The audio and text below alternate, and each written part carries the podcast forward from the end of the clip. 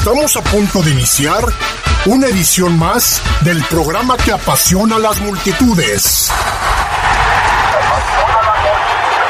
El deporte más popular, el fútbol. Aquí comienza su programa El poder del fútbol. No te quedes fuera de lugar. Intégrate en nuestras redes y participa. poder del fútbol. ¡Arrancamos!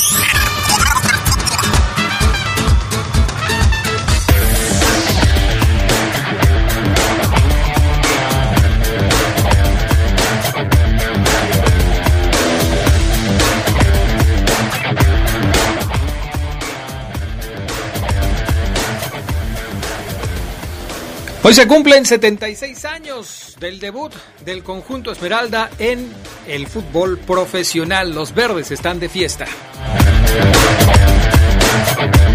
El equipo Esmeralda ya viajó rumbo a Ciudad Juárez, donde mañana estará enfrentando al equipo de Juárez en la continuación de la Liga MX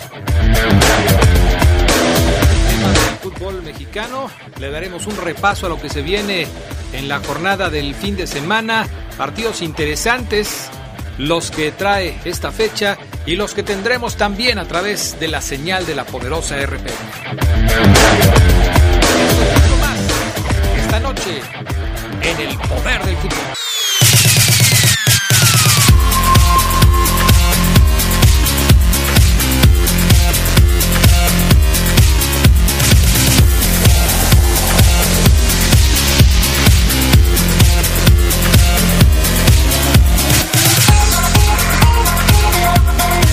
¿Qué tal amigos? ¿Cómo están ustedes? Muy buenas tardes, bienvenidos, noches ya. Muy buenas noches, bienvenidos a la edición nocturna del Poder del Fútbol a través de la poderosa RPL. Qué gusto saludarles, yo soy Adrián Castrejón y les doy la más cordial de las bienvenidas. En los controles técnicos, Lalo González, a quien también saludamos con mucho gusto. Y bueno, pues vamos a hacer nuestro primer enlace de la noche en este jueves. Hoy tenemos mucho para platicar, por supuesto, eh, pero vamos empezando por el principio. Carlos Contreras, ¿cómo estás? Muy buenas noches. ¿Qué tal Adrián? Te saludo con gusto, estoy muy bien esperando que tú también lo estés y todos nuestros amigos también que nos escuchan como todas las ediciones nocturnas aquí del Poder del Fútbol listos y preparados, de nuevo me robo la frase con permiso del FAFO, para el resumen futbolero de todo lo, de toda esta semana que sabemos que es una semana ajetreada, Adrián, tiene muchas noticias. Sí, así es, mucho, mucho de qué platicar. Eh, sobre todo, no sé si estés eh, pensando igual que yo, pero en el tema del fútbol internacional, con todo lo que se ha venido manejando, con, con la parte final de la Champions League, el inicio de las ligas en Europa, que ya está también a la vuelta de la esquina, porque pues los calendarios se apretaron, ya se veía que esto iba a suceder. Eh, debido a la pandemia los calendarios han estado apretados.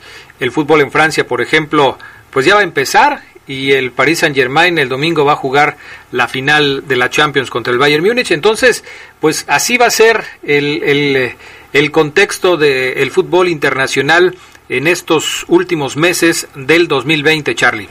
Sí, ya por ejemplo dábamos la noticia de que la Premier League va a empezar pronto, pero equipos que todavía tenían como el Manchester United y el Manchester City que tenían participación en las en ligas europeas, pues ellos van a haber recorrido su, su inicio, no van a estar en el primer de semana, todavía no se van a conocer bien las fechas de la jornada 1 del regreso, por ejemplo, de la Premier League, pero como, sí, como comentas, la Liga Francesa ya viene con todo, hay algunos partidos que han sido aplazados, eh, por tema de coronavirus. Parece que todavía no cesa todo este tema, tampoco en Italia. Es el reto que tienen que superar los equipos y las ligas europeas ahora, porque pararon mucho tiempo, Adrián, y, yo creo que el tema de no jugar tanto tiempo por el coronavirus, pues sí tiene un poquito, digamos, harta la afición, ¿no? Por el tema de, no tener fútbol si vuelven a posponerse todo este tipo de partidos y, y, los, digamos, estos recomienzos que tendrán las ligas,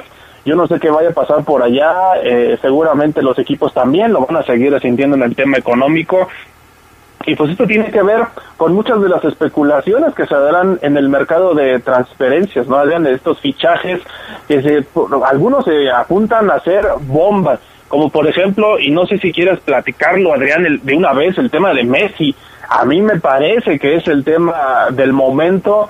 Hoy se daba a conocer una reunión que tuvo, por ejemplo, con el, nuevo entrenador del Barcelona, que es el holandés Ronald Koeman, quien eh, pues está muy seguro de contar con él, pero Messi le dijo, espérame tantito, lo paró en seco y le dijo que francamente él se ve más fuera del Barça que dentro del equipo para la siguiente temporada. Es un tema difícil, Adrián. Yo creo que se va a quedar, pero ya lo están advirtiendo, ¿no? Porque el tema de los contratos también, que es una situación muy complicada de pagar 700 millones de euros tan solo en su cláusula de rescisión, pues es de otro mundo, ¿no? A pocos equipos se pueden dar ese lujo, sobre todo con una crisis derivada de la pandemia, así que seguramente Messi se quedaría en el Barcelona, pero inconforme, a no ser que conozcamos una otra información completamente sorpresiva para lo que se viene en el mercado de fichajes. Cuando le preguntaban a Koeman hoy por la mañana sobre, hoy por la mañana tiempo de México, por supuesto, eh, sobre la posibilidad de que se quedara eh, Messi en el equipo, pues él fue muy claro, dice Messi es el mejor jugador del mundo y a quien no le gustaría tener al mejor jugador del mundo en su equipo.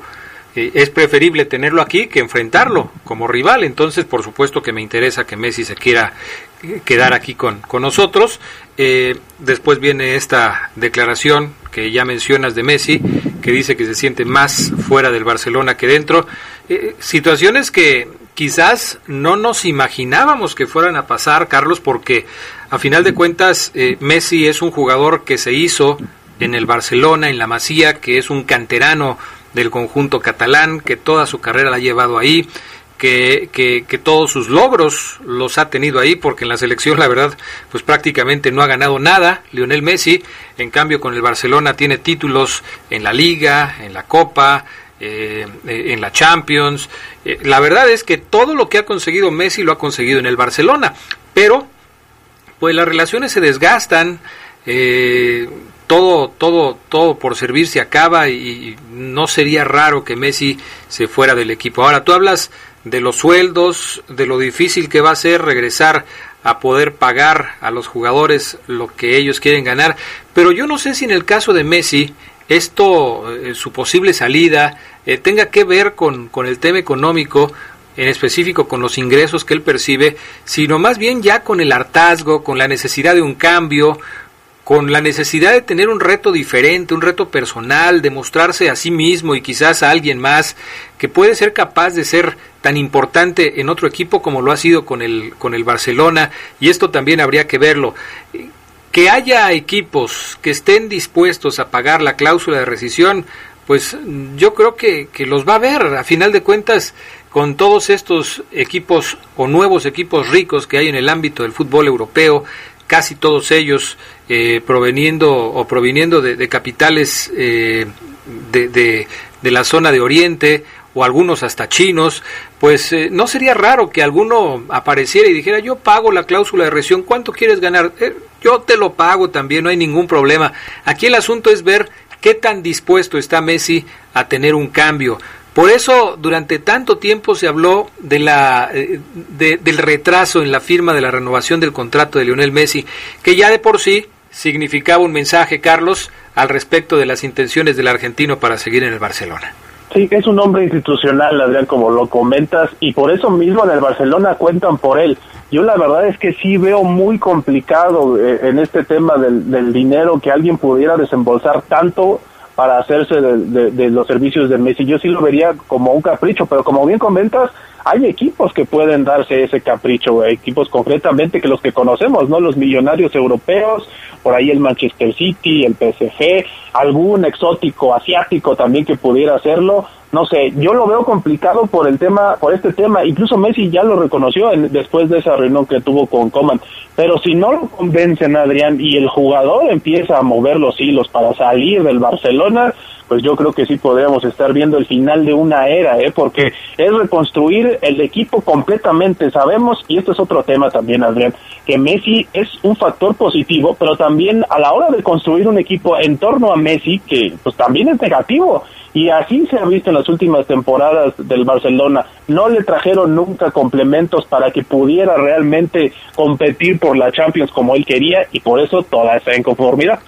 Pues sí, eh, eh, es un tema que tiene diferentes ángulos porque muchos dicen que Messi es realmente quien toma decisiones en el vestidor, quien pone y quita alineaciones, quien veta o no a determinado jugador eh, y esto desde luego pues también tiene sus implicaciones. Pero Messi no sería el único que sería del Barça, ya se habla de la salida de Busquets, ya se habla de la salida de Piqué, ya se habla de la salida de Luis Suárez que podría regresar al Ajax. En fin, eh, hay una renovación en puerta del equipo del Barcelona. Todos los ciclos se cumplen, todos los ciclos se acaban. El Barcelona tuvo una época brillante, fue un equipo muy ganador en Europa, en España, pero, pues insisto, los ciclos se agotan y me parece que es lo que ha pasado con el Barcelona. Vamos a ir a pausa y enseguida regresamos con, con más. Platicaremos un poco de la final del próximo domingo, la final de la Champions, en donde el Paris Saint Germain se va a medir contra el Bayern Múnich en un partido que para muchos está ya muy inclinado a favor de los alemanes, pero también hay otros que piensan que el París tiene con qué responderle al conjunto alemán en esta que es su primera final de Champions League. Regresamos con más en el poder del fútbol.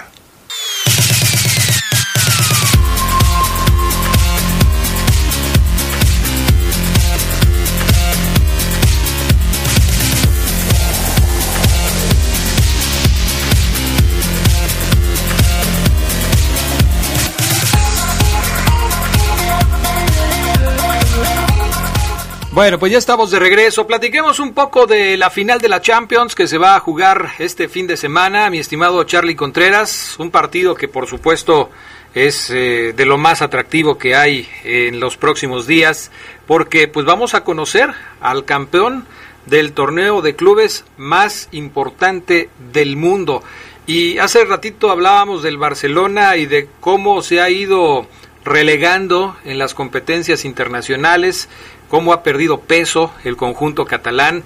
Y, bueno, hablar de una final entre el París y el Bayern Múnich es hablar justamente de esta renovación, de cómo los equipos importantes como el Real Madrid, el Barcelona, la Juventus, que han dominado el concierto internacional en los últimos años, hoy quedaron fuera de competencia y aparece un equipo de París. El Bayern ya ha jugado, ya ha ganado, por supuesto, pero el París aparece por primera vez en una final de Champions League y esto desde luego no es cosa menor. Y decías en la tarde, Adrián, 1.304 millones de euros le costó llegar a esta final. Todavía no levanta la orejona. Si la llega a levantar, pues sería para ellos un éxito. Si no, más inversión seguramente habrá. Desde 2011, 2012, que este grupo, el Qatar Sport Investment, que es propietario del equipo ahora parisino, pues la verdad es que se le han visto muy negras en cuanto a inversión, no les había dado tantos éxitos hasta esta final. Y, y, yo creo, Adrián, que en términos generales, pues evidentemente los que hemos visto el paso de los dos equipos sabemos que el Bayern es favorito. Es una maquinaria impresionante eh, y por ahí también está la clave también del París.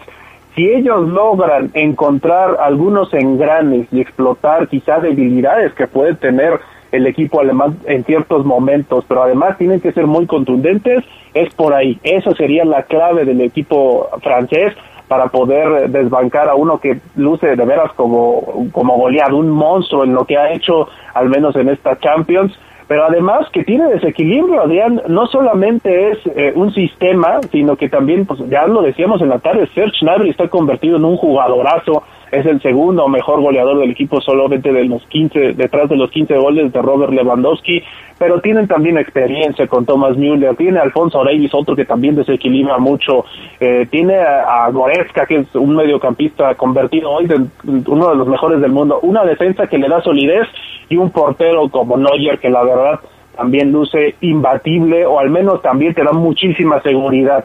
¿Qué tiene que hacer el París? Pues esa será la pregunta de, de Thomas Tuchel, el técnico alemán. Por cierto, son dos técnicos alemanes. Adrián, también es un dato importante. Habrá por segundo año consecutivo un técnico alemán campeón después de lo que hizo el señor Klopp el año pasado con el Liverpool. ¿Qué están haciendo? Pues no lo sé, también sería cuestión digna de analizarse. Pero que, pues ahí está la prueba para Tuchel, el eh, monumental Bayern Múnich al que tiene que sacarle ventaja temprano, pegar, pegar y no dejar de pegar, porque los alemanes, y algo nos han demostrado, es que les puedes ir ganando 3 a 0 y ellos tienen, como si nada, ¿eh? su temple y van por empate. Primero, obviamente, tienen que conseguir gol por gol, pero no se caen tan fácilmente. Ahora, para quienes piensan que el partido va a ser un dulce para los alemanes, que todo está escrito y que eh, el París no tiene nada que hacer en esta final, habrá que decirles que este es el noveno duelo, será el noveno duelo entre el Paris Saint Germain y el, y el Bayern Múnich, y eh, pues ninguno de ellos se había dado en una fase de, final, por supuesto. Se había dado eh, en, temporada eh, normal, o sea, en fase de grupos, no en partidos decisivos de la Champions. De esos ocho partidos, escucha bien Charlie Contreras, de esos ocho partidos ya jugados en fase de grupos, el PSG tiene ventaja. Los franceses han ganado cinco de esos duelos por tres victorias de los alemanes. Es decir, ha ganado más el París que el Bayern Múnich en los enfrentamientos directos en fase de grupo.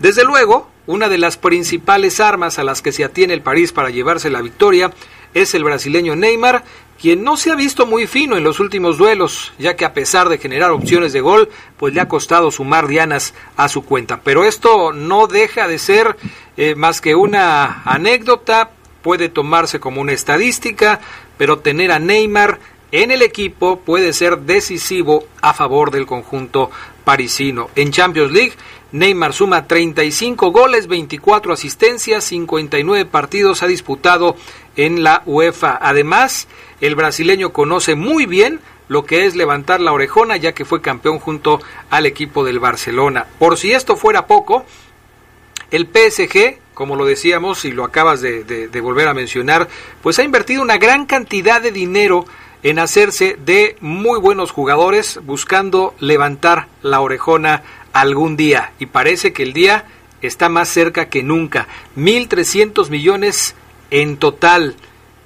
Todo por ganar una Champions. Su once base tiene un costo aproximado de 700 millones de euros con figuras como Neymar, Mbappé y Ángel Di María, entre otros mientras que la alineación que normalmente utiliza el Bayern Múnich pues tiene apenas un valor de 100 millones de euros, o sea, siete veces más cara la plantilla que va a utilizar el Paris Saint Germain, la plantilla tipo del Paris Saint Germain que la del el Bayern Múnich.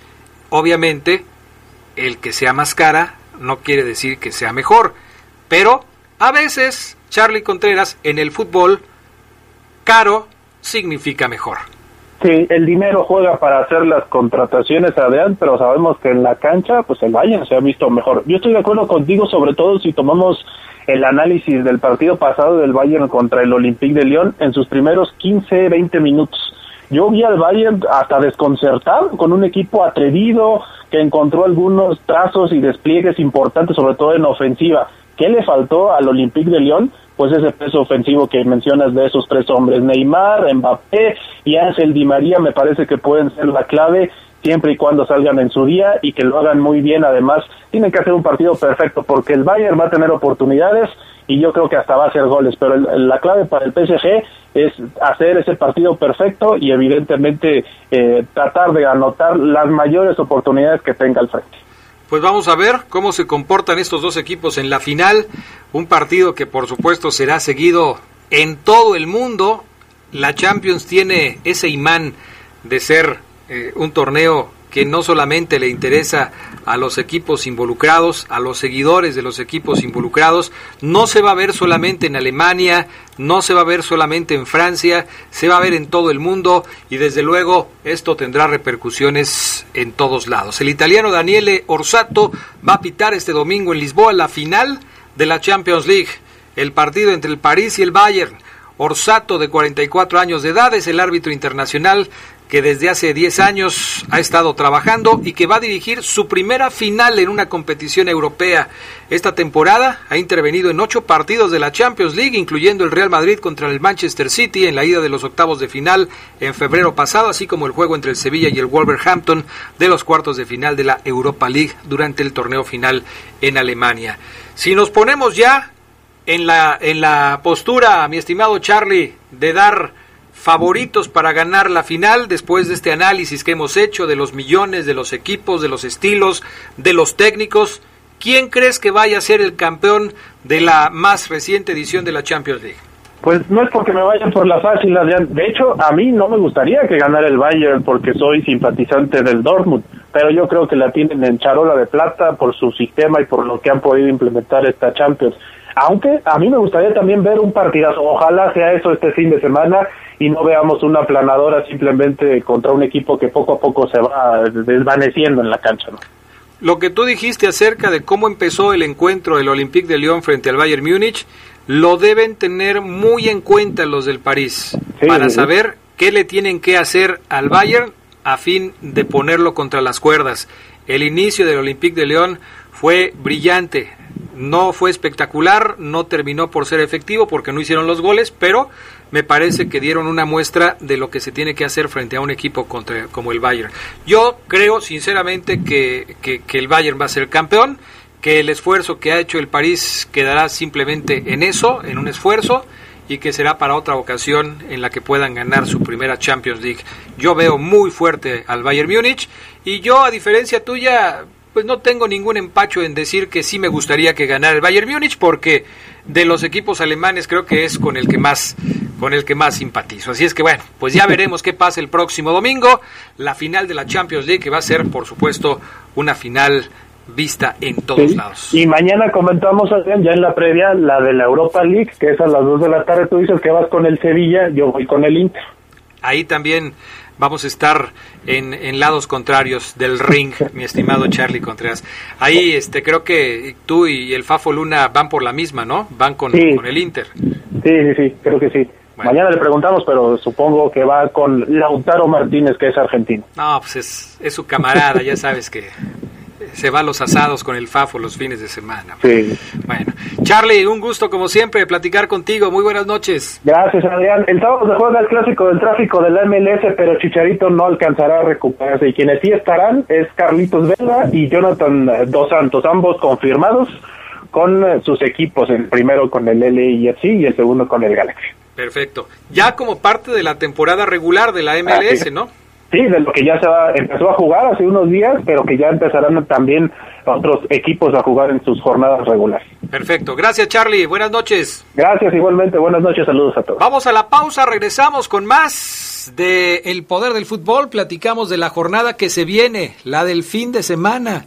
Una jornada con duelos muy interesantes y más adelante el 76 eh, aniversario del debut de León en el máximo circuito del fútbol profesional. Hoy, 76 años de aquel día.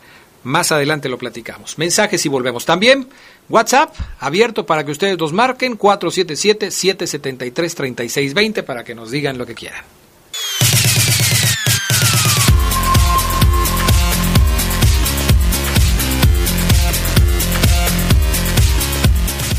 Bueno, ya estamos de regreso con más del poder del fútbol la edición nocturna de este jueves 20 de agosto del 2020, fecha del aniversario del debut de los verdes en el máximo circuito en el fútbol profesional. Así es que pues les invitamos a que nos manden sus mensajes al WhatsApp 477-773-3620. Por acá me dicen buenas noches, buen programa, saludos desde Nueva Jersey. Y claro, una felicitación para mis panzas verdes, vamos por muchos años más. Y arriba la fiera, dice nuestro amigo que no nos manda su nombre, pero que pues nos pidió que mandáramos este mensaje. Fabián Luna Camacho, ¿cómo estás? Muy buenas noches. Hola, ¿qué tal mi estimado Adrián Castrejón? Muy bien, muchas gracias. Me uno a la felicitación al Club León 76 años de historia, después de sobreponerse a más de 40 años sin un título, después de sobreponerse a dos descensos, a 10 años en el ascenso, pues la verdad es que honor a quien honor merece, en la búsqueda de convertirse en un grande. También, obviamente muchos éxitos, sí, vicisitudes y también tristezas, por supuesto. Recordaba yo hace un rato y decía, caray, ¿recuerdan aquel día en que esta afición quiso linchar a su propio equipo contra Ciudad Juárez a las 2 de la tarde, Adrián? Nosotros sufrimos ese día. Ese también es el Club León. Ese también. Ese que abandonó, esa afición que abandonó a su equipo jugando los domingos a las 4 de la tarde en el 2002. Ese también es el Club León. Felicidades, 76 años de historia. bueno, Fabián Luna, te gusta poner el dedo en la llaga, ¿no? Es parte de tu personalidad, Fabián Luna.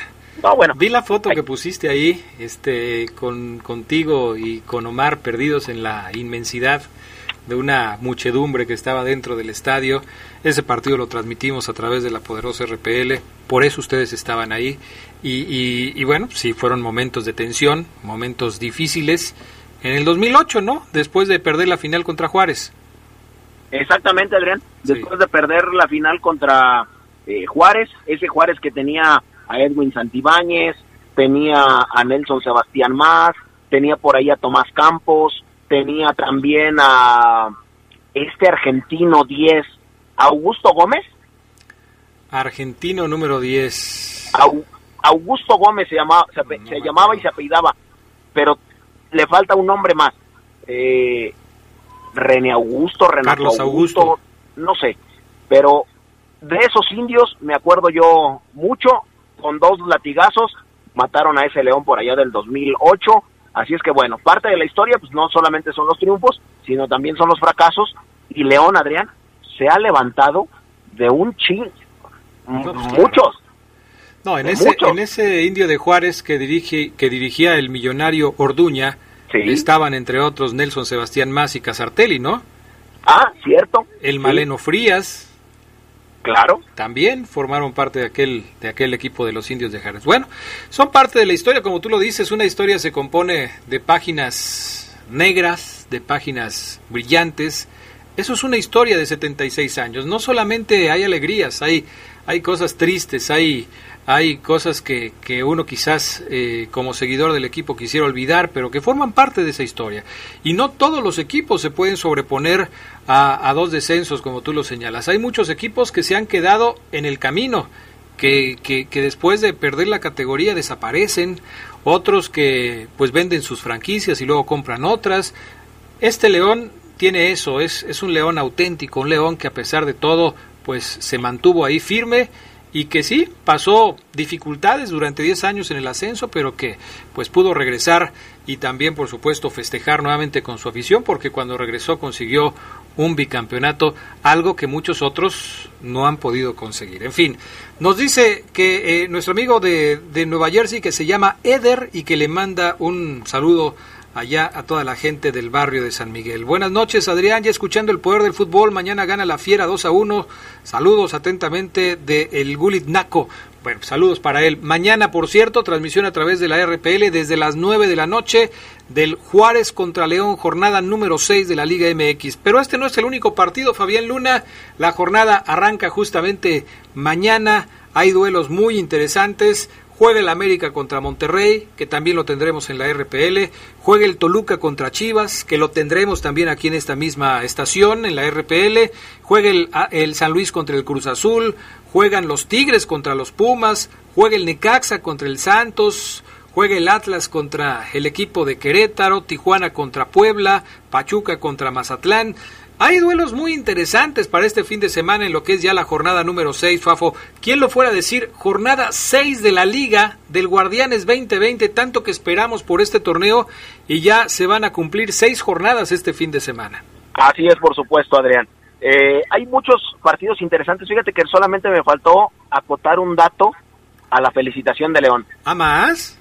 Equipo que en 65 años ha levantado solamente tres títulos, Adrián. Nada más. Y que en 76 años ha logrado levantar siete. Exactamente, así es. Pero en 65 años de historia hasta hoy, tres títulos son muy pocos. ¿Y en 76, siete ya se te hacen un poquito más o tampoco? Sí, sí, sí, sí. Solamente que pues, esos, esos títulos que, los primeros cuatro que se consiguen, pues obviamente estamos hablando de el juego de pelota, ¿no? Pues, pues, el fútbol es un juego de pelota, Fabián Luna. ¿Cuántos de esos títulos que tiene el América los consiguió en el juego de pelota? Eh, no, pocos, Adrián, pocos. O sea, el América es, es, es un campeón de los tiempos modernos. híjole, es que ese, es que ese es grande toda la historia, Adrián, pero sería cuestión de, hablarlo en otro programa. No, no te creas. Fíjate que interesante será. Felicidades al Club León. Ustedes, eh, usted sabe que, que esto es así. Y, y, quien sabe de fútbol, pues obviamente lo entiende. Felicidades, 76 años también de grandeza, ¿por qué no? Eh, mañana, ya lo decías tú, Adrián, comienza la jornada 6, partidos muy interesantes. Entre los que me interesa es el de León, Adrián, por los cuatro positivos más, porque ya se metió entre los primeros eh, equipos de la liga, porque va a visitar a Juárez, que da un partido bueno y dos malos. Ese me parece interesante, el, Juárez contra León. El América contra Monterrey también me interesa, también. A las 7 y a las 9, Tigres contra Pumas, Pumas, ese Pumas que te encanta a ti, de, de Lilini, Pumas de Lilini. ese, de Lilini, sí. Ese, de Lilini, ¿no? bueno, ese Tigres contra Pumas, me parece que a ti y a mí nos interesan, más a ti que a mí, y el América contra Monterrey también. Y para el domingo que no se sientan, porque el de lunes no lo vamos a escoger, o bueno, también por el Mazatlán con sus 38 eh, positivos por COVID, pero el del domingo, Adrián, el Toluca contra Chivas, me voy a ir yo con el Toluca contra Chivas, porque Toluca ya ganó y porque Chivas también lo hizo de la mano de Víctor Manuel Bucetich. Bueno, son, son duelos interesantes. Vamos con, con el análisis de algunos juegos que me parecen que, que, pueden estar, que, que, pueden llamar la atención. Fíjate, para, para este fin de semana, justamente ese Tigres contra Pumas, el Pumas de Lilini, como dice Fabián Luna, el Pumas de Lilini, este, Tigres pues batallando con el asunto de, de los positivos de, de COVID, eh, no sé si, si con los positivos o con, con el tema de que a los jugadores les cuesta trabajo eh, poderse mantener en el tema de, de, de, aislarse, de cumplir con protocolos. Decía Leo Fernández que, pues que la verdad sí está muy complicado tener que seguir protocolos de, sanidad. Eh, ya se supo que Edu Vargas rompió el protocolo sanitario de COVID al asistir a una reunión con, sus amigos. El jugador felino fue captado en compañía de compañeros en un restaurante. Y esto, desde luego, pues eh, demuestra que, que, sí, que a los jugadores, a muchos de ellos, les cuesta trabajo este tema de mantenerse guardaditos, de tratar de evitar contactos, de no exponerse. Y luego por eso hay tantos casos positivos en la liga, ¿no?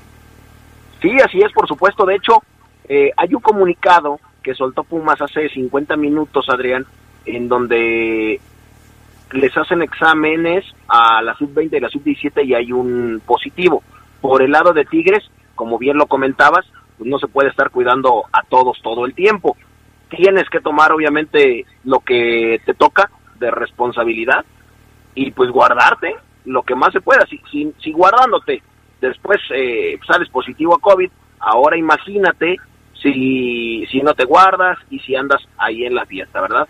Pero bueno, pues ahí está ese asunto con, con, con, con, el, con el asunto este de moda que se llama coronavirus. Oye, Pumas y, Tigres llegan muy parejos en la tabla, Pumas nueve puntos, Tigres ocho puntos, pero Pumas es el único equipo que no ha perdido, se mantiene invicto, claro, de los cinco partidos que ha jugado ha empatado tres y solamente ha ganado dos, pero no ha perdido. ¿De alguna manera te parece que jugando en el volcán, en la casa de los Tigres, los universitarios de México, es decir, los Pumas, sean favoritos sobre los Tigres? ¿O son los Tigres que aprovechando su condición de local van a saltar como favoritos para este partido?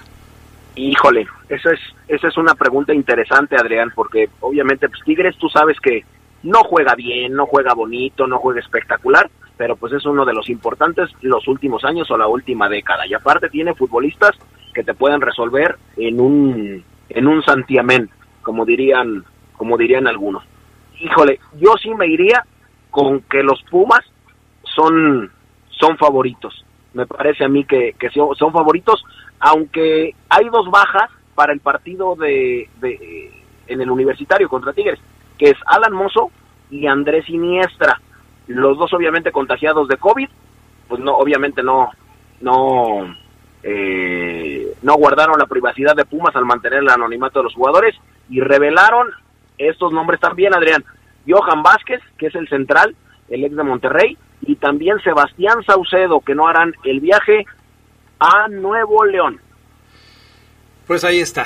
Ya cada quien que saque sus conclusiones sobre el favoritismo mañana en este duelo. Vamos a pausa, regresamos con los demás encuentros de la jornada número 6 de la Liga MX aquí en la poderosa RPL.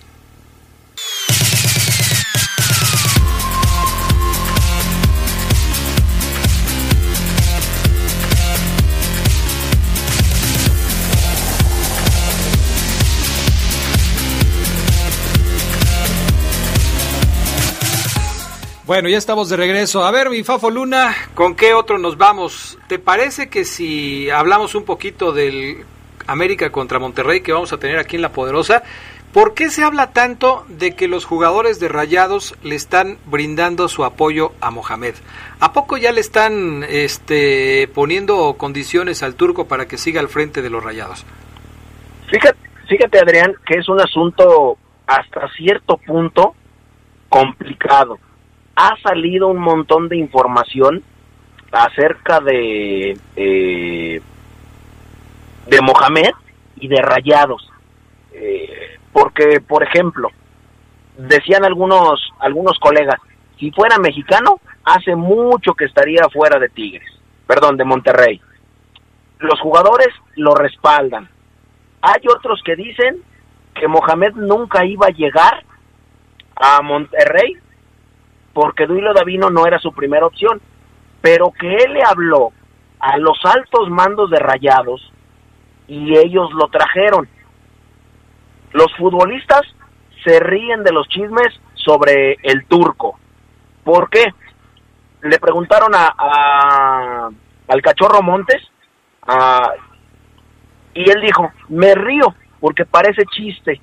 Son chismes, la gente habla, todo es falso, lo que me estás comentando. El turco no ha faltado a ningún entrenamiento y el vestidor estamos más unidos que nunca. Cada uno compite para ganarse un lugar de manera sana. Es un grupo, hablando futbolísticamente, de los más altos y personalidades como personas, cada uno de mis compañeros, un instinto humano muy valorado. Así es que dicen que falta, dicen que, dicen muchas cosas acerca de Monterrey. No sé qué tan mermado llegue Rayados con todos estos chismes sobre ausencias de, de Mohamed, Adrián. Le pega, ¿no? Sí, yo creo que en la estabilidad del grupo debe afectar un poco que se esté hablando tanto de, este asunto. Hugo González, por cierto, pues ya, ya regresó al trabajo con, con los Rayados, ya regresó a los entrenamientos. Eh, Cárdenas había sido el portero en los dos últimos encuentros de, Rayados, pero Hugo ya está aparentemente trabajando con normalidad en el equipo. Y, y sí, yo creo que le mete ruido a este asunto eh, de, Monterrey y todo lo que se dice de Mohamed, como ruido le meten en el América, pues todos los comentarios que han hecho en los últimos días acerca de lo decepcionante que ha sido el paso de Giovanni Dos Santos por el equipo de las Águilas. Un hombre que llegó pues con la etiqueta de ser un jugador que podría ser importante para el América y que pues entre lesiones, bajas de juego, golpes y todo lo demás, pues ha estado inactivo y no termina por ser un referente del América. Hace poco estaba yo leyendo que todavía, todavía está recuperándose de la entrada que le hizo el pollo briseño, que no lo ha podido eh, dejar estar al 100% con el equipo. ¿Cuánto hace de eso, Fabián Luna? Híjole, pues ya tiene ratito, Adrián, ya tiene ratito. Eh, fue en el muslo, si no me equivoco. Eh, y aunque haya sido profunda, pues a mí me parece que, ya debería de haber sanado, ¿verdad? No, no tengo yo el, diagnóstico médico como tal, pero a mí me parece un poquito eh, exagerado en cuanto al tiempo, no lo sé. Eh, ahora, ¿cuál sería la alineación, Adrián, con, para América enfrentar a, a, a Monterrey? Bueno, dicen las lenguas viperinas, Adrián, que la alineación sería con Ochoa en la puerta, Paul Aguilar, hasta se me revuelve el estómago de mencionar este nombre, Sebastián Cáceres, Bruno Valdés y el Hueso Reyes. De verdad, Adrián, te lo juro, debes de ver el América contra Monterrey y no me vas a dejar mentir acerca de lo que yo te hablo de Cáceres. No marca bien, llega tarde a las jugadas, se ve, se ve torpe, eh, es, es, distraído, está desconcentrado, no lo sé, porque es un jugador de, selección uruguaya, pero caray, de verdad, tienes que verlo. Cáceres en la media cancha, no el otro. Cáceres con S, el otro es con C. Eh, Sánchez, el oso Sánchez, Córdoba y Roger Martínez. Y adelante irían Henry Martín y Viñas. Roger Martínez estaría tirado, digamos, como un extremo. Así, así saldría América contra Monterrey. Y por el otro lado sería Hugo González, eh, Nico Sánchez, el Cachorro Montes, Estefan Medina por un lado, Sebastián Vegas por el otro, Celso Ortiz, Gallardo por un lado, eh, Carlos Rodríguez por el otro, y adelante un tridente ofensivo que es eh, Funes Mori, Dorlan Pavón y Vincent Janssen.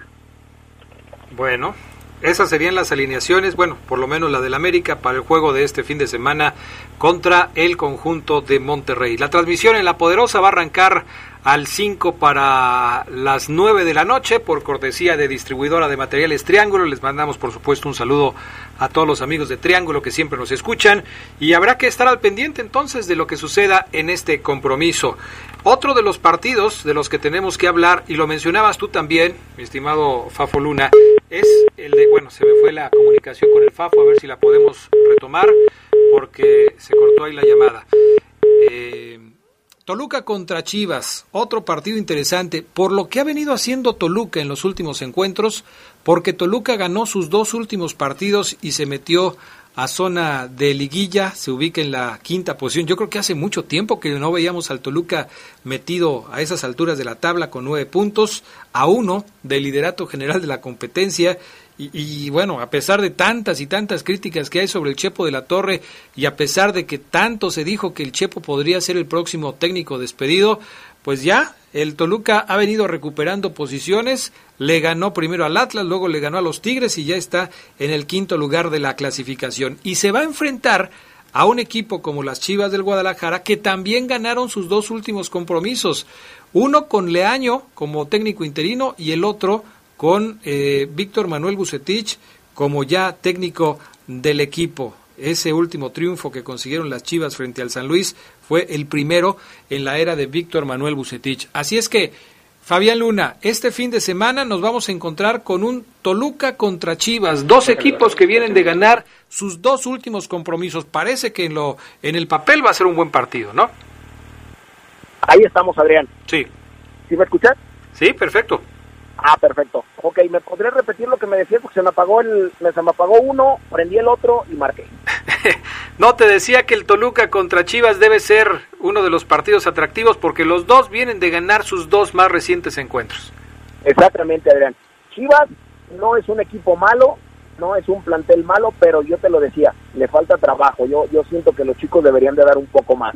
Y con Víctor Manuel, pues tal vez lo puedan hacer. Y por el otro lado está Toluca, que a mí no me parece un mal, eh, un mal plantel también. Y aparte, también vienen de ganar algo que no habían hecho en todo el torneo. Entonces será un buen partido, aparte de que a mí me gustan los partidos a la bombonera a las 12 del día. Así es que vaticino un buen juego. Nada más que este va a ser a las 5.30 de la tarde, próximo domingo, es de los partidos que cambian de horario. Toluca ah, contra Chivas 5.30 de la tarde. Por esa razón no habrá minuto 45 el próximo domingo y estaremos al pendiente de lo que sucede en este compromiso Toluca contra Chivas que tendremos a través de la poderosa. Dos técnicos importantes. A uno le ha ido mejor que al otro. Si yo te digo a uno le ha ido mejor que al otro, ¿a quién le ha ido mejor Fabián Luna? ¿Al Chapo, al Chepo, perdón, o, o, a Buse? Eh, ¿En la vida, Adrián? Eh, sí, sí, sí, como técnicos. No, pues obviamente a... Híjole, no sé, fíjate. Pudiera ser por los títulos en primera división a Víctor Manuel Bucetich. Hablando de selecciones, porque dirigió un buen un buen pedacito el Chepo de la Torre, a mí me parece que hablando de tema selección, a, a, a, Manuel. Bueno. Y finalmente eh, me gustaría dedicar los últimos minutos al San Luis contra Cruz Azul. Oye, semana complicada ha tenido eh, Cruz Azul a nivel directivo con todos esos problemas de la cooperativa. Hasta balazos hubo últimamente en las instalaciones de la cooperativa. La lucha por el poder en la cooperativa Cruz Azul ha estado muy fuerte. Esto parece que no le ha afectado al equipo en lo futbolístico porque se mantiene entre los primeros lugares de la tabla con 10 puntos, con 3 ganados, un empate y una derrota, pero este fin de semana visita al San Luis. ¿Crees que Cruz Azul se vaya a llevar la victoria frente al cuadro de Memo Vázquez? Fíjate que ese partido será difícil porque Memo Vázquez conoce mucho a Cruz Azul. No, no, a mí he visto yo partidos de San Luis este torneo y no se me han hecho malos planteamientos. Tal vez el equipo no le ajusta, o sea, el material humano no es del todo bueno, pero a mí me parece que ha hecho un torneo un tanto cuanto decoroso Memo Vázquez en cuanto a, las alineaciones, al parado táctico y, todo esto que conlleva la dirección técnica. Pero sí Cruz Azul, obviamente en plantel Adrián, pues es más que San Luis. Yo sí creo que Cruz Azul se pudiera llevar la victoria, pero le va a costar. Bueno, vamos a ver cómo, cómo resulta entonces este compromiso de la jornada número 6 en el que pues los equipos van a tratar como siempre pues de salir con, con la victoria. Vamos a ver si, si lo consiguen.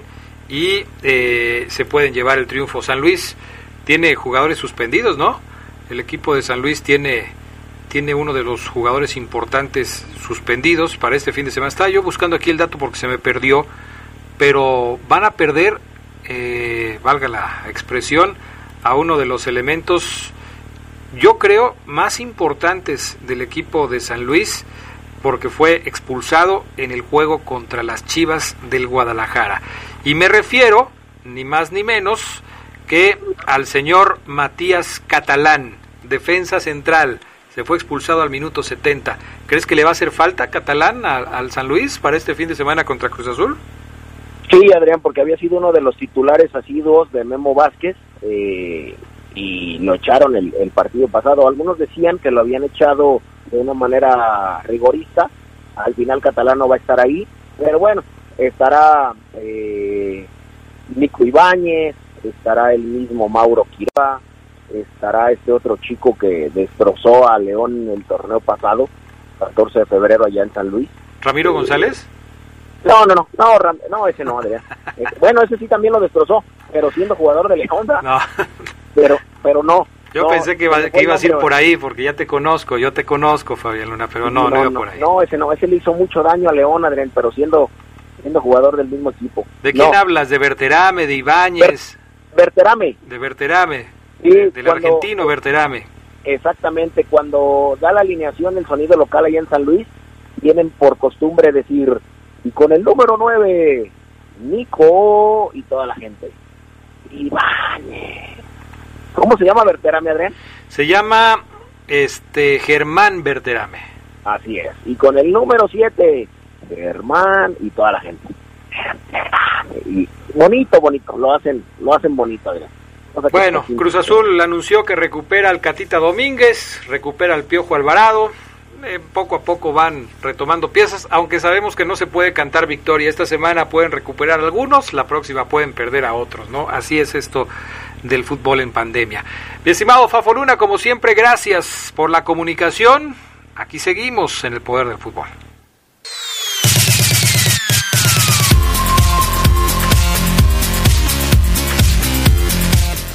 Bueno, ya estamos de regreso. Sigan mandando sus mensajes. WhatsApp 477-773-3620. Me dicen por acá, saludos Adrián, eh, felicitaciones a León, pero arriba el más grande y ganador de México, el América, dice Adrián Arriaga. Buenas noches, Adrián, excelente programa. Mañana gana la Fiera 2 a 0. Saludos a todos. Atentamente, Diego Armando Maradona. No, ¿verdad? Saludos a mis compañeros que ya están en la línea telefónica. Gerardo Lugo Castillo, buenas noches. Adrián Casecón Castro, Omar Ceguera, buenas noches a la buena gente del Poder del Fútbol, aquí ya listos. Oye, en la noche no te oyes como en la tarde, como dice el Fafo, en la noche no te oyes que en el baño. Ahora le puede ser, Adrián. en la noche te oyes muy bien, Gerardo Lugo. es que ya, ya no está más tranquilo. ya. Perfecto. Eh, Omar Oseguera, ¿cómo estás? Buenas noches. Ay, qué chistositos. Buenas noches, buenas noches, eh, Adrián, Geras, ¿cómo están? Tú sí te oyes en el baño, ¿eh? Ah, caray. No, no, Hoy sí se oye mejor el Geras Lugo que tú, pero bueno, no sé. para que se te quite lo chistosito también a ti, ¿eh? Omar, Omar, si no se oye en el baño, se oye en el camión. o, los, ¿cómo se llama? Los que compran fierro viejo, los que venden naranjas. El, gas, el, gas. o sea, no un recorrido por toda la ciudad. Señores, pues hoy el, León cumple 76 años de edad.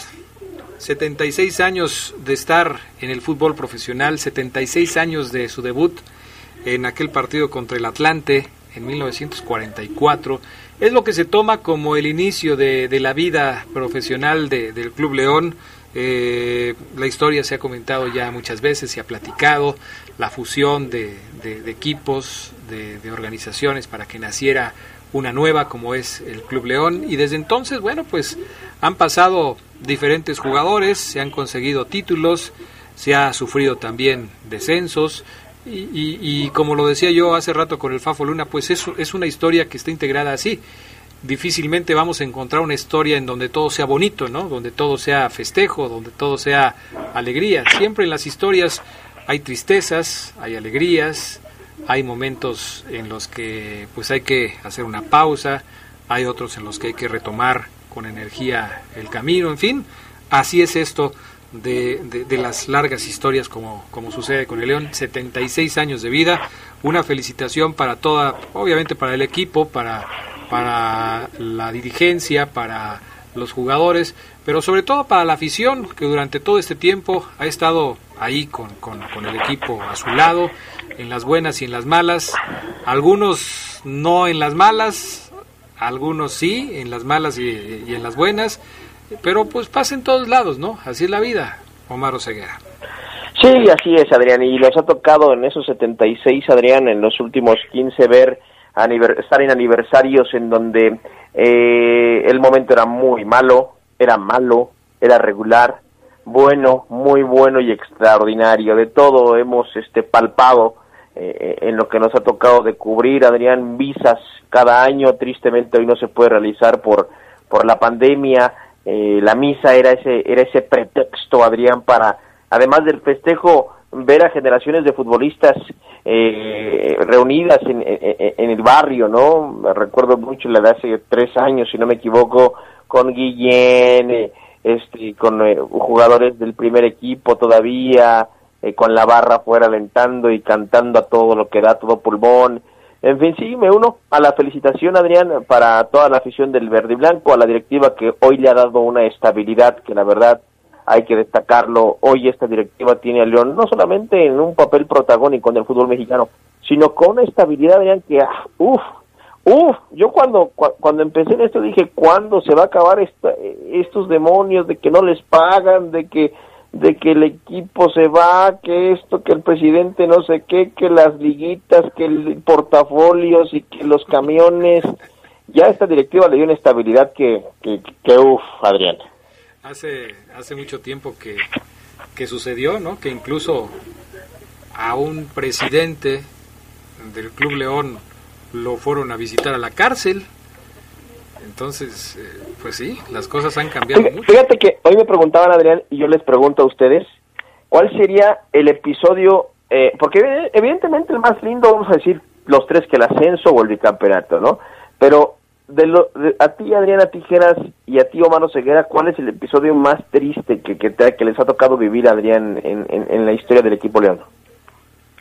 A ver, Gerardo Lugo, dime uno. Eh, a mí el, el descenso, el más triste, el, descenso del 2002, eh, me tocó, pues sobre todo después de aquella final contra Cruz Azul, el León vino cayendo en un tobogán, pero que se hundía, se hundía, se hundía, se hundía, y, y todo ese proceso que me tocó vivir cubriendo al equipo y sobre todo viendo cómo sufrían los jugadores que, que estaban en, la fiera, ¿no?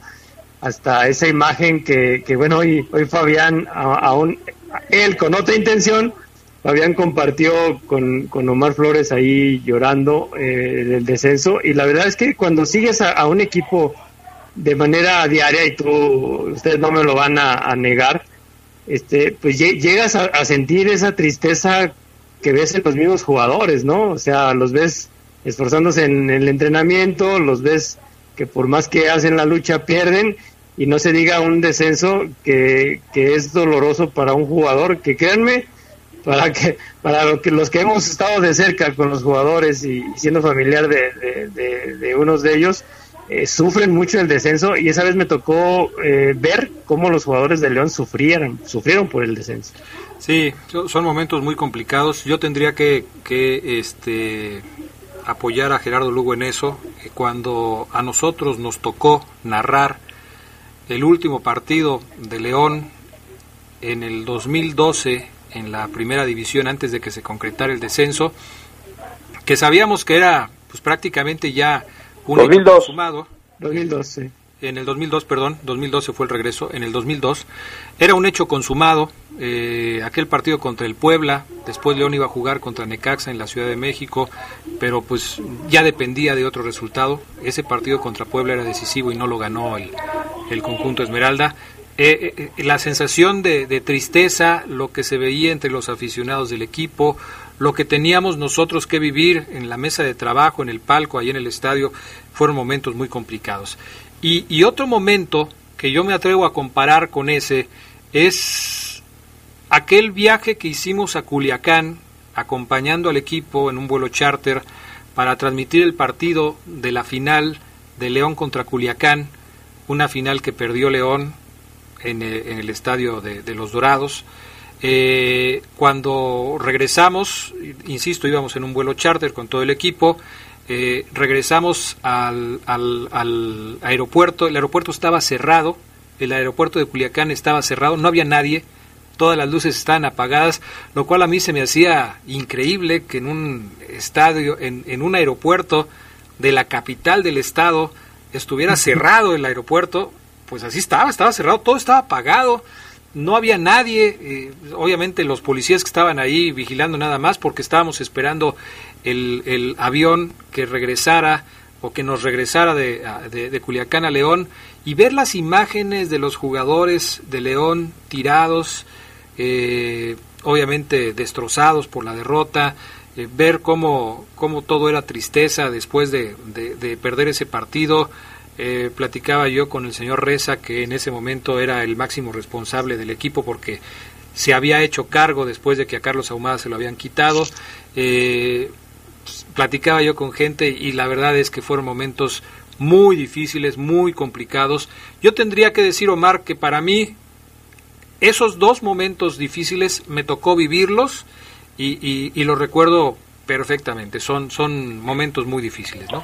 Sí, yo creo que eh, es muy similar al que al que a mí me tocó estar Adrián, a mí, a Fabián en cancha cuando transmitíamos aquel aquel partido del ascenso contra contra Tijuana cuando la gente se mete a la cancha. Sí fue contra Tijuana, ¿no? Sí. Contra Tijuana se metieron porque empezaron a aventar cosas y contra Juárez en la final del 2008 se metieron porque León perdió la final.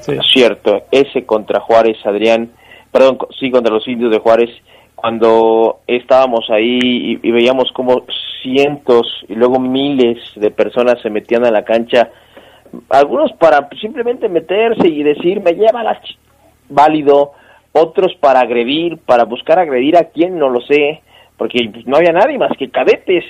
Y recuerdo mucho esa estampa, Adrián, que era de película de Mel Gibson, que el líder de los cadetes, eran como cinco o seis, que fueron los encargados de resguardar el acceso a vestidores si esos cadetes, que ojalá alguno me esté escuchando y seguramente sin que le diga a nadie, pero él en el interior va a estar diciendo yo estuve ahí, yo soy uno de esos cadetes que Omar Oseguera está diciendo, Adrián Geras.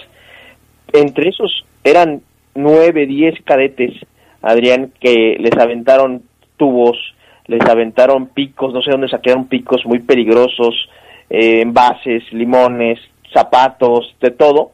Esos cadetes estábamos ahí unos metros y recuerdo que el líder les dijo, aguanten cadetes, aguanten.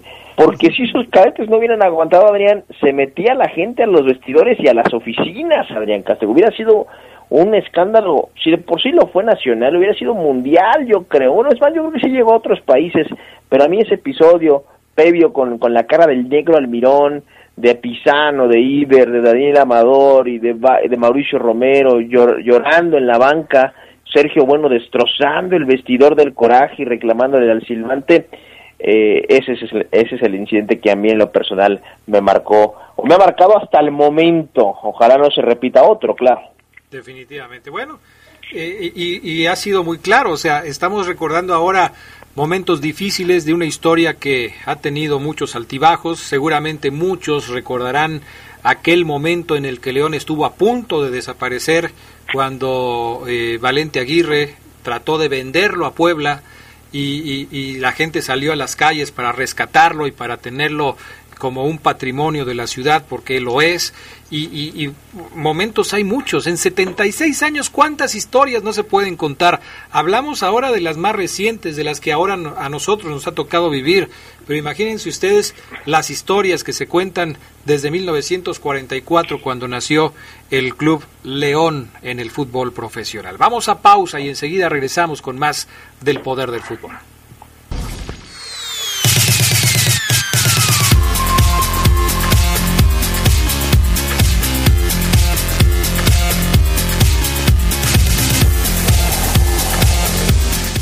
Bueno, estamos de regreso. Mensajes de la gente que nos escucha a través del WhatsApp. Por acá me dicen buenas noches, Adrián. Compañeros, eh, para mí los momentos más tristes fueron las finales perdidas contra Tapatío, Irapuato, Dorados, Indios, Necaxa, Cholos, también cuando hubo una temporada cuando eran el último lugar de la tabla, hasta que le ganó a Leones Negros. Saludos, soy Luis Alejandro Espinosa desde la colonia Esperanza de Alfaro. Buenas noches, Adrián. Soy Eddie. Saludos a todos. Muy buen programa. Mañana gana la fiera. Cuando llegué yo aquí a, la estación, estaba platicando con, el licenciado Pepe Esquerra, director de La Poderosa, y, nos estábamos tratando de acordar de, los jugadores, lógicamente, que han marcado historia en el equipo, eh, recordando pues que muchos ya se han ido. De hecho, los jugadores fundadores del cuadro Esmeralda ya todos se nos adelantaron en el camino. Eh, falleció recientemente el Tico Rivas, que fue de los, de los primeros jugadores que llegaron a vestir la playera verde.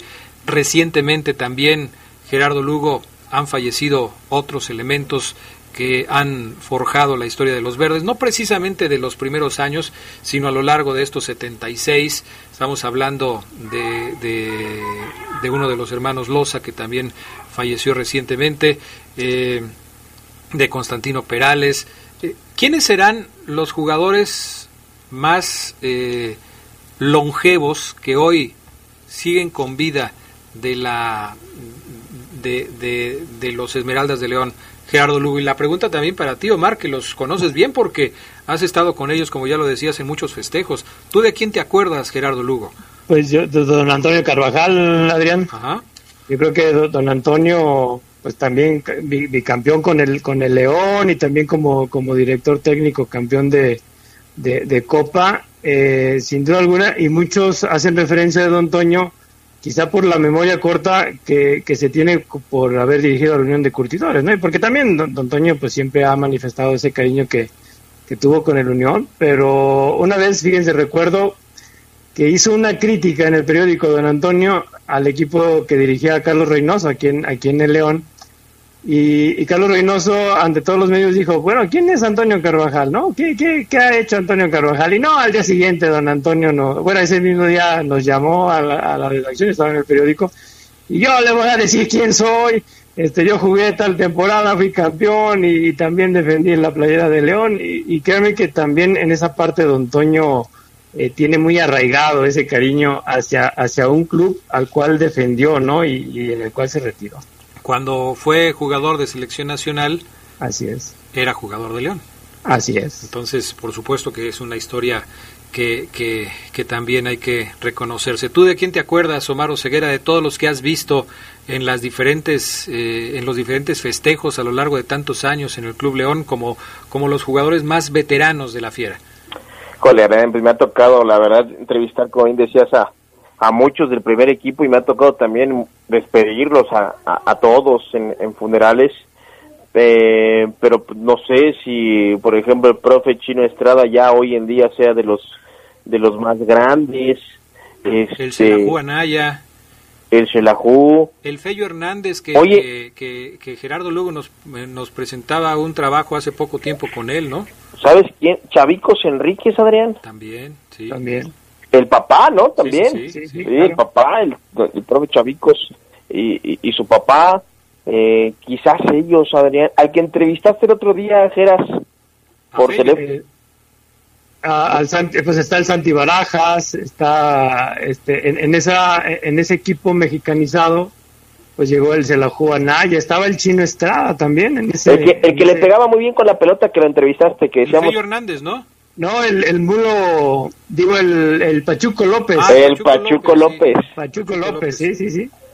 Sí. Bueno, pues son, es que ellos se convierten con el paso de los años, pues en los sobrevivientes de, de las glorias de León de, de, los 50, de los 60. Antes hablábamos de, los jugadores del 40, del 44, que fueron los primeros que estuvieron aquí. Y, y no, se va recorriendo, se va recorriendo, ¿no? Y por ejemplo, muchos de esos señores, señorones tipazos. Yo me acuerdo que don, don Antonio Bataglia era un tipazo. Platicabas con él y se reía y te decía bueno, me invitó a cenar un día en un aniversario del equipo sin conocerme, el Capi Montemayor, con una voz, una voz así enorme de locutor espectacular. El Mulo Gutiérrez, no, no, no, un tipazo. El Mulo Gutiérrez era un camarada de todos, era un amigo de todos. Vaya, Darío Miranda también, buen tipo. Eh, el Tito, Tito Echeverri, Adrián Padre, eh, era un tipazo, yo con él me llevaba muy, muy, muy bien porque se burlaba de mi barba de chivo cuando yo empezaba y él era parte de la directiva, un señorón, don Tito, don Tito Echeverri, muchos de ellos nada, cero, es más, todos cero agrandados, Adrián, todos con una sencillez espectacular. Fíjense que, que a mí lo que, lo que me marca mucho es en, en, esa temporada de, de los 70, en esa década de los 70, y, lógicamente por, el clásico que se formó entre el Unión y, el León, eh, eran agarrones, créanme, este, sabrosotes, ¿no? Sabrosos, sabrosos, pero cuando se salían de la cancha, tanto jugadores de León como del Unión convivían como, como verdaderos compadres, ¿no? Entonces a mí me tocó mucho esa parte de la convivencia extra cancha entre los jugadores de León y, de, del Unión. Y como tú dices, Omar, la, la verdad, grandes tipos que, que, que, llegas a admirar también, no solamente con, con, esa figura del futbolista, ¿no? que para muchos pues, los tienen muy arriba, pero como personas son, son, eran, eran, eran personas muy sencillas y que sobre todo este, te, te invitaban a, ser parte de sus vidas. ¿no? Claro. Por acá me dice eh, un amigo que no me da su nombre, teléfono eh, terminación 9069, dice, y también todos los que no se conocieron, Acá en el Cuecillo hay muchos que siempre han tenido la playera bien puesta. Eh, Don Maca, un refuerzos. ¿Cuántos jugadores habrá tenido? Imagínense ustedes la cuenta, ¿no? ¿Cuántos jugadores habrán pasado en 76 años por la organización Esmeralda? Y lo que dice tiene toda la razón. Nos acordamos de las figuras, de los jugadores que, que fueron los primeros en llegar, nos acordamos de los jugadores que, rompieron récords, de los jugadores que ganaron títulos, pero para tener 76 años de vida hace falta contar con muchos jugadores que trabajaron eh, incansablemente para soportar esta historia.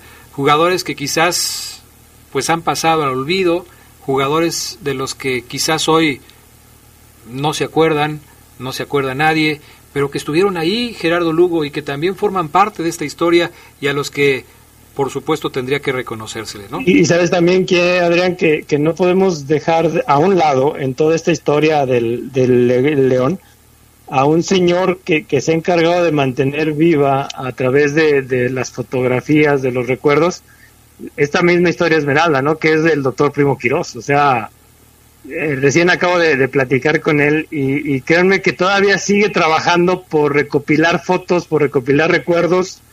Eh, hace poco, bueno, hace, una semana el Club León eh, puso, publicó una, una foto de, mi padre, al cual le mandamos un saludo, cuando inició en, el equipo de León y me decía, oye, esa no la tengo, pásamela porque todavía sigo este, haciendo la colección y la verdad, admirable, ¿no? La, labor del doctor Quiroz en mantener esta historia viva. Perfecto. Pues muy bien, por acá me preguntan, ¿dónde está el torombolo? Sí. ¿Dónde está el torombolo? Recuerdan dos jugadores que jugaron cinco mundiales, que pertenecieron al mismo equipo y con el que llegaron a jugar las cinco. Saludos eh, pues desde Dallas, Ponce FC.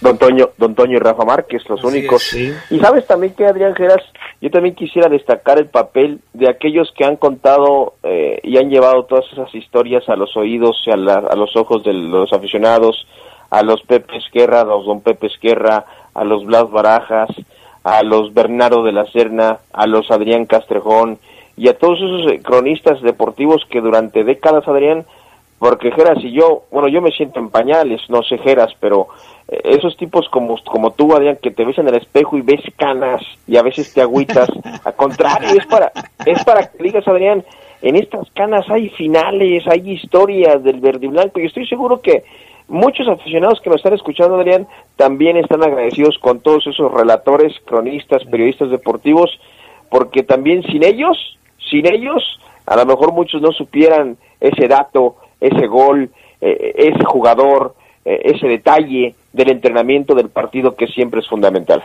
Sí, por supuesto, don Ricardo Vivero Alba, don Juan Velázquez, que marcaron una época en las transmisiones radiofónicas. Y, bueno, te refieres a, la gente que ha trabajado en medios electrónicos y, y, por supuesto, antes de que nacieran los medios electrónicos, las crónicas en los periódicos eran fundamentales. Y, toda esa gente que estuvo ahí, pues obviamente también hay que reconocerle, ¿no? De Fortino de Jesús Medina, Adrián. Sí, Fortino. Que, también, que también estuvo siguiendo. No, Omar, si, si, tú estás en pañales, yo estoy en pantalones de brincacharcos.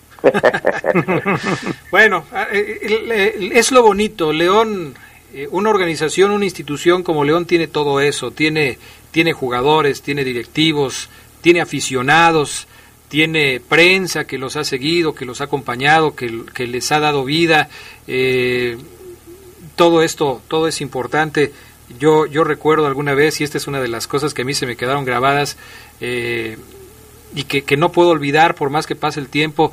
Alguna vez alguien dentro del Club León hizo un comentario que, que a mí me, me, dejó así como que con los ojos cuadrados, eh, porque decían, el león es el león, no pasa nada, si ustedes no vienen a cubrir al león, no pasa nada, no, no, este, eh, no, no sientan que, que, ustedes son importantes, porque león sin ustedes, el león es el león. Y, y bueno, pues con todo respeto para esa persona, los medios que siempre han estado cubriendo a León, primero la prensa, la radio, la televisión, ahora las redes sociales, son parte fundamental de, un, de una familia como lo es el Club León y como son todos los equipos. Es una comunidad lo que se logra formar a, ¿cómo se llama?, alrededor de, un equipo de fútbol. En fin, pues son muchos recuerdos. Hoy quisimos dedicarle este espacio a, los 76 años del Club León. Ya mañana platicaremos de, de la previa de León contra Juárez, partido que tendremos a través de la Poderosa desde las 9 de la noche.